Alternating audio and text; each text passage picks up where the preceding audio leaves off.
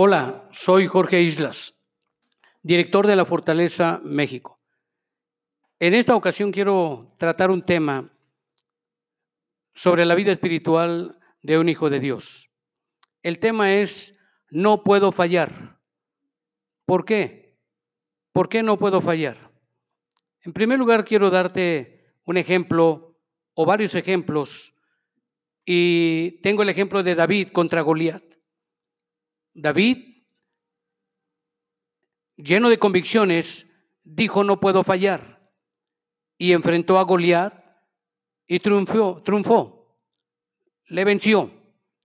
El ejemplo de José frente a la desesperanza, la traición de sus hermanos, la esclavitud, y a pesar de eso Dios estaba con él y no falló y fue eh, el que le dio refugio a Israel cuando llegó a Egipto.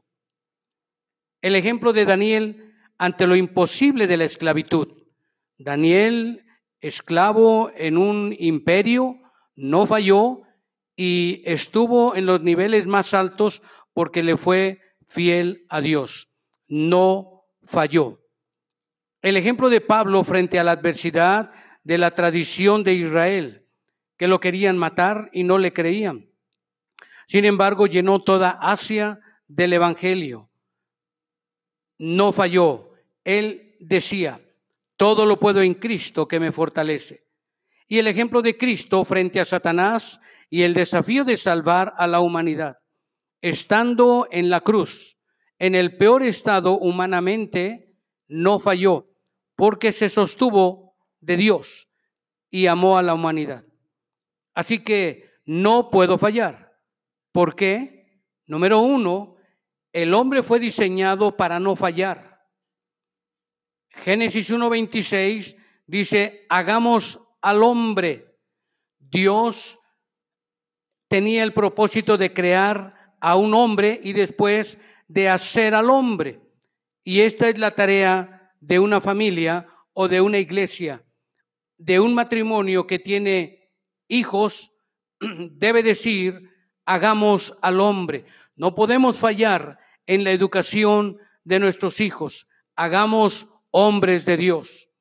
En Génesis 1.28 dice la Biblia, y los bendijo Dios y les dijo, o sea, Dios habló bien de ellos y para ellos, con el propósito de que no fallaran.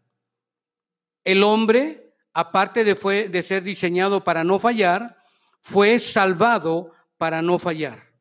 En Romanos 8:31 dice, si Dios es por nosotros, ¿quién contra nosotros? Así que no podemos fallar porque Dios es por nosotros y con nosotros.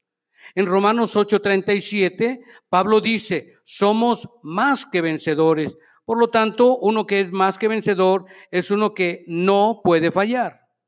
En tercer lugar, el hombre fue equipado para no fallar. Dios le dio carácter de Señor. Génesis 1.28. Señoread. Le dio también capacidad de Señor. Filipenses 4.13. Puedo. No vengo a ver si puedo, sino porque puedo, vengo. Todo lo puedo en Cristo que me fortalece. En tercer lugar, le dio espíritu de Señor.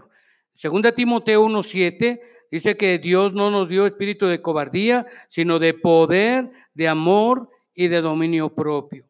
En el punto número 4, el hombre recibió armas para no fallar. Efesios 6, 14 al 18 y segunda los Corintios 10, 3 al 6. La primera arma que recibió fue la verdad. Ceñidos los lomos la verdad sujeta a mí.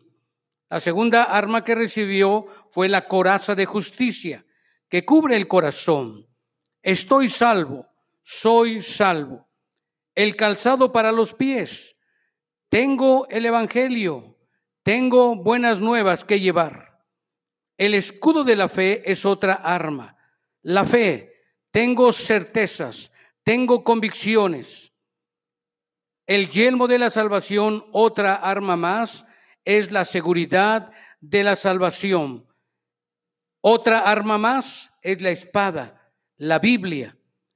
contra el espíritu maligno. La espada del espíritu contra el espíritu maligno.